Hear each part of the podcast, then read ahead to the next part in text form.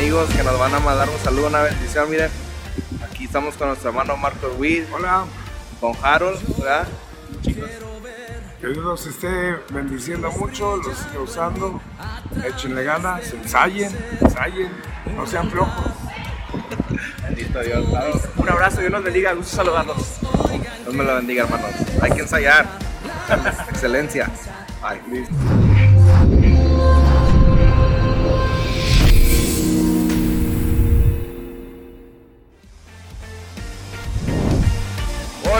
Íntimos. Dios les bendiga. Estamos aquí nuevamente con ustedes. Ah, espero que se hayan gozado con el video que acabamos, acabamos de poner. Este, ese video, fíjate que tiene, tiene su historia. Tiene mucha Es que historia. me acordé del video que pusimos de, de- de la alabanza que ahí que ensayen que les dice Marcos Witt.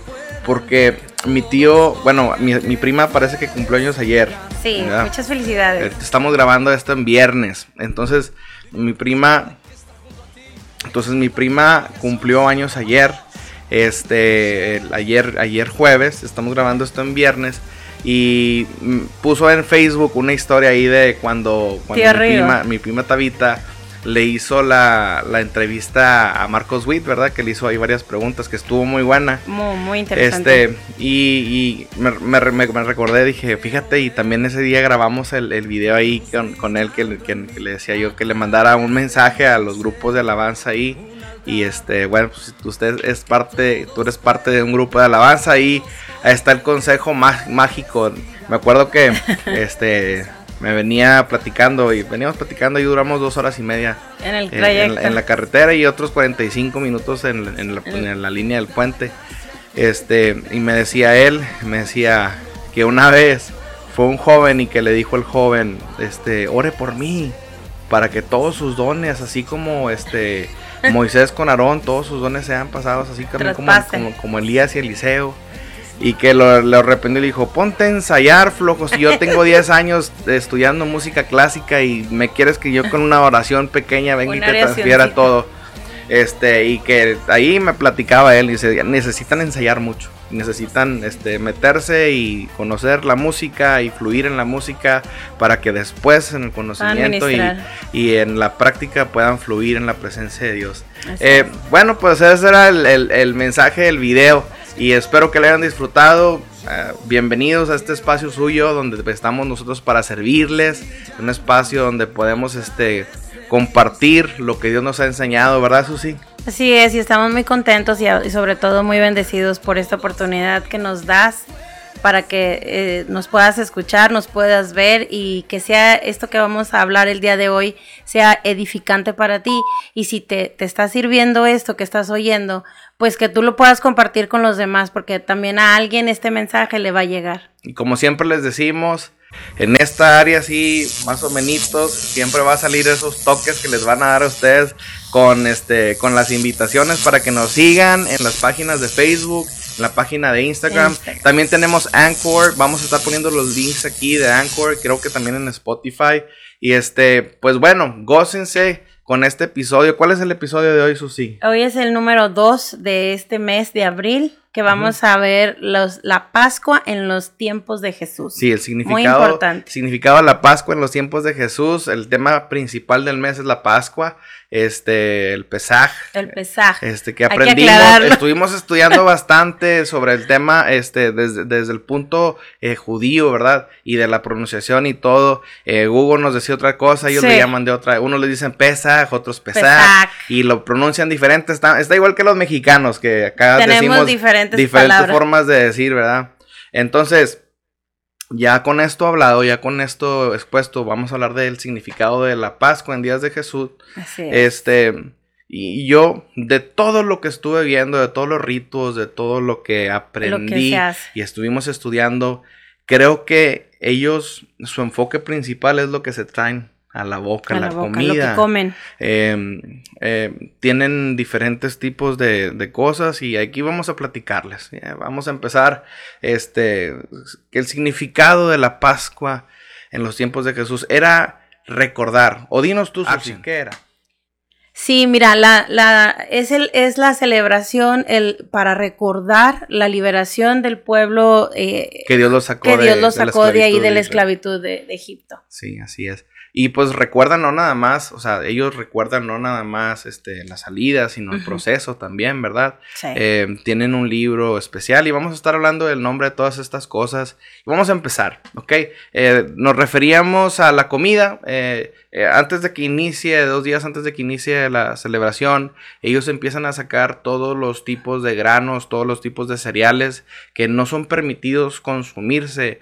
Eh, que son leudados, que tienen este... Eh, Fermentados, es el significado de, leudar. Y que son que esos, que este tipo de granos que también se esponja, este, que tiene lo que Jesús les reprendía. Que les, ¿cómo les decía? Les decía Jesús que su... que no tuvieran qué. Orgullo. Eh, no, no, pero el, ingrediente, este... Levadura. Levadura, que no tuvieran levadura. Este, y todo lo que pueda llevar levadura. Voy a leerles aquí rapidito ¿verdad? Este, los, los, cereales prohibidos que ellos tenían que sacar de su casa y todo lo que tuviera la alacena de cereales de esos tenían que después quemarlos. Porque estos cereales simbolizaban el orgullo, la soberbia, ¿verdad? Prepotencia, la arrogancia. Eh, la arrogancia, que yo sé que en estos tiempos en las iglesias este, evangélicas no existe. No, no, no, no. ¿Verdad? Pero esto es lo que hacían ellos y lo siguen practicando los judíos día a día en cada vez que se celebra Pesaj el, la, Pascua.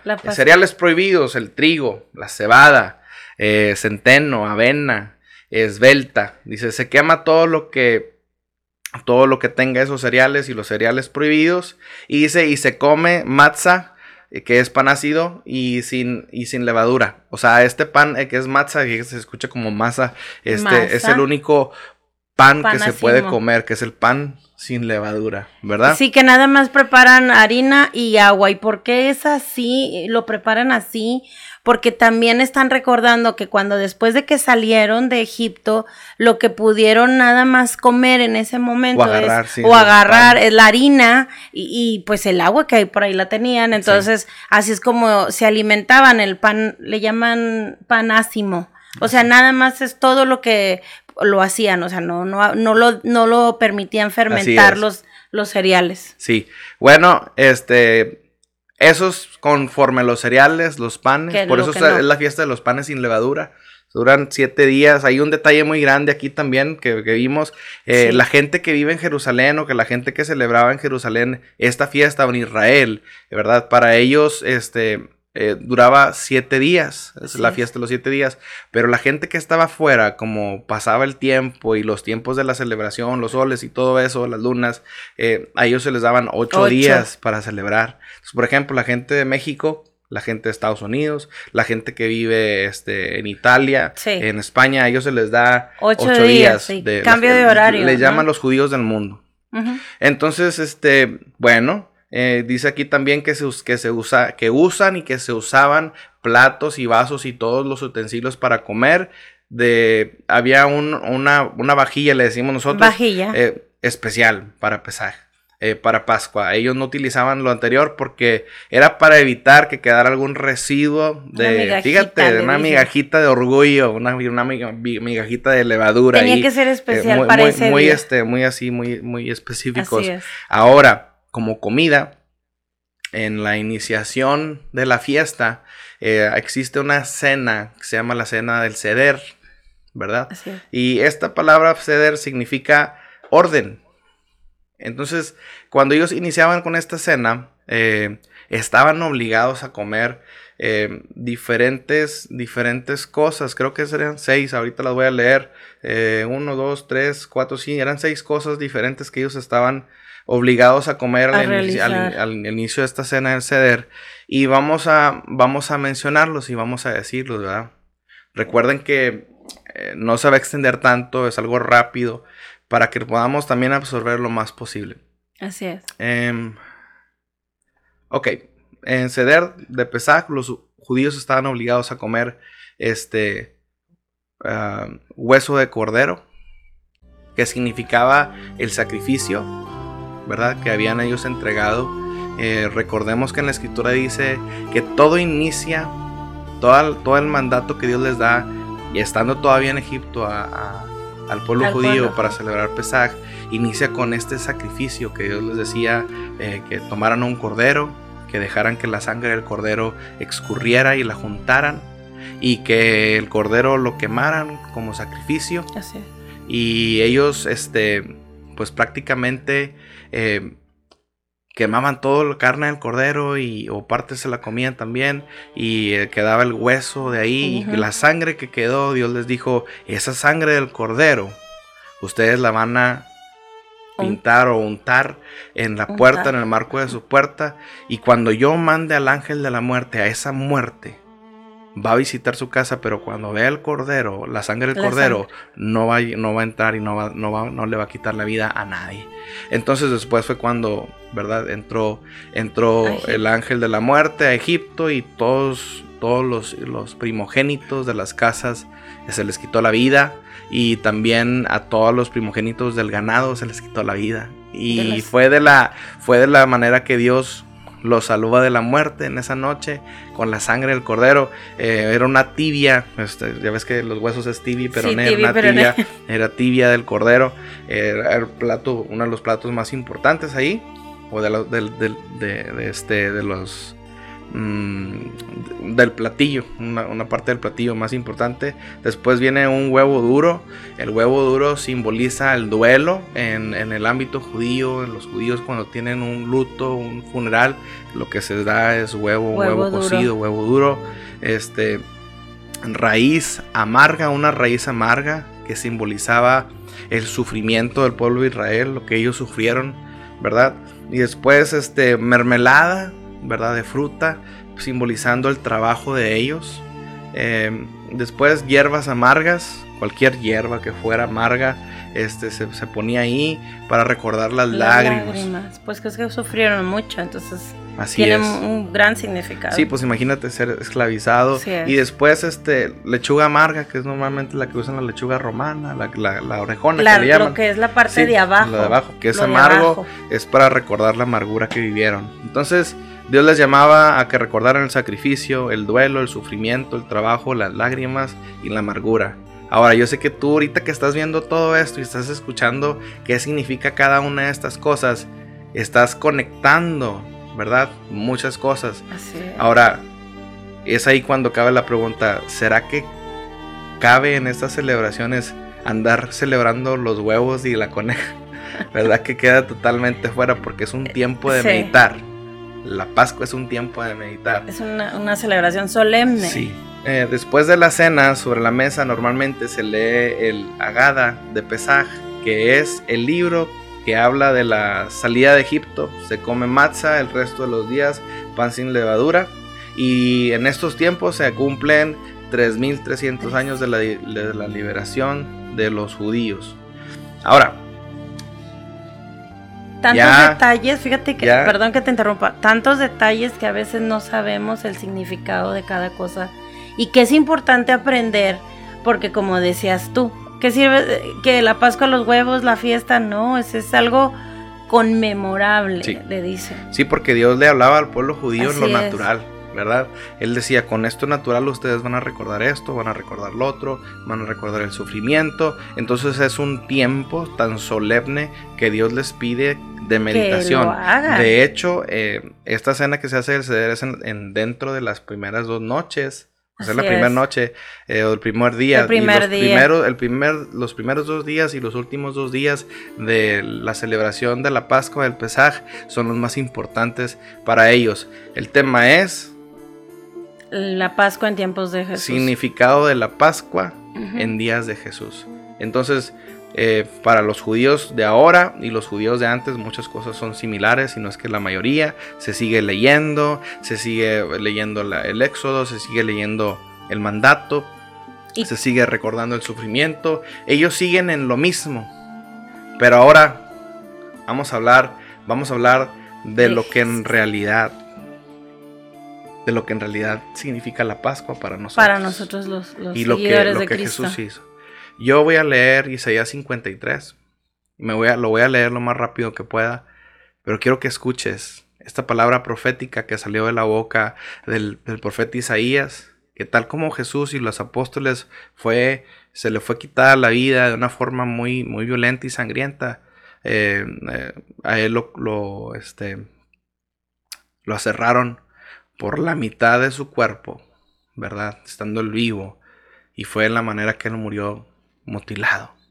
Isaías también fue un mártir, pero fue un instrumento poderoso de Dios. Eh, decían en las bienaventuranzas, bienaventurados son cuando los vituperen y los persigan y digan toda clase de mal contra ustedes mintiendo. Gócense y alégrense porque así fue antes que ustedes, así fue con los profetas. Les decía Jesús como preparación en su corazón en el sermón del monte. De lo que venía. Hablando como referencia de que si a Isaías les pasó eso, si a los profetas les pasó lo otro, a ustedes también les puede suceder y les va a suceder. Entonces, Isaías como mártir en, el capítulo 53 habla esta palabra tan poderosa que yo voy a leer y es una profecía que se cumplió. Una profecía poderosa. Dice aquí, ¿quién ha creído nuestro mensaje? ¿A quién ha revelado el Señor su brazo poderoso? Mi siervo creció en la presencia del Señor como un tierno brote verde, como raíz en tierra seca. No había nada hermoso ni majestuoso en su aspecto, nada que nos atrajera hacia él, hacia él. Fue despreciado y rechazado, hombre de dolores, conocedor del dolor más profundo. Nosotros le dimos la espalda y desviamos la mirada. Fue despreciado y no nos importó. Sin embargo, fueron nuestras debilidades las que Él cargó fueron nuestros dolores los que, los que lo agobiaron. Y pensamos que sus dificultades eran un castigo de Dios, un castigo por sus propios pecados. Pero Él fue traspasado por nuestras rebeliones y aplastado por nuestros pecados. Fue golpeado para que nosotros estuviéramos en paz. Fue azotado para que pudiéramos ser sanados. Todos nosotros nos hemos extraviado como ovejas, hemos dejado los caminos de Dios para seguir los nuestros. Sin embargo, el Señor puso sobre él los pecados de todos nosotros.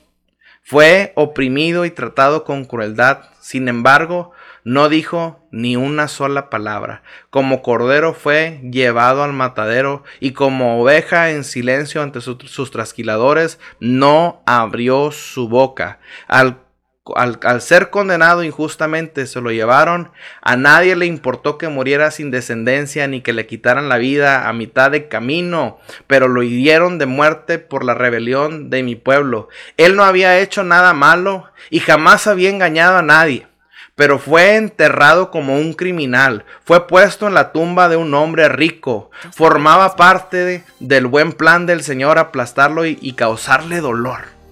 Sin embargo, cuando su vida sea entregada en ofrenda por el pecado, tendrá muchos descendientes, disfrutará de una larga vida y en sus manos el buen plan del Señor prosperará. Cuando vea todo lo que se logró mediante su angustia, quedará satisfecho y a causa de lo que él sufrió, mi siervo justo hará posible que muchos sean contados entre los justos porque Él cargará con todos los pecados de ellos.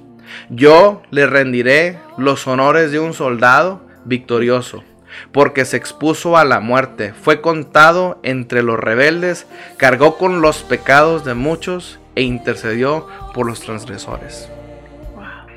Esta es una palabra profética que se dio más o menos 400 años antes de que Jesús naciera nosotros podemos entender que Él fue negado, que Él fue, fue quitado de entre los vivos, que Él llevó nuestros pecados, que llevó nuestras cargas, que fue menospreciado, que conoció el dolor. Y esta palabra profética la entendemos como hijos y cristianos. El día de hoy, pero es una palabra cumplida. Ahora, si tú nunca habías escuchado esta profecía, como muchas otras personas, tengo algo que decir no eres el único. Hay muchas personas que cuando escuchan esto impactan sus vidas de una manera tan poderosa porque entienden que el propósito y lo que Jesús hizo encaja perfectamente en esta profecía. Ahora, les digo algo, este, este, este exactamente este párrafo, esta parte de la Biblia, en el orden en el que se lee en la sinagoga judía la palabra de Dios, las profecías, esta parte no se lee. El orden no encaja en la lectura. Y es por eso que muchos judíos no conocen esta palabra. Pero cuando el judío llega, examina y lee esta palabra, muchos de ellos se han convertido eh, y han entendido que Jesús es el Mesías, el Hijo de Dios, y han entregado sus vidas a Cristo. Ahora, ¿a qué voy? Jesús nos vino a entregar una nueva Pascua, una nueva Pascua. ¿Por qué Jesús y el tiempo de la profecía y el tiempo del sacrificio del Señor cuando Él fue inmolado fue exactamente en esta fiesta tan solemne? Porque Jesús nos vino a entregar una nueva Pascua.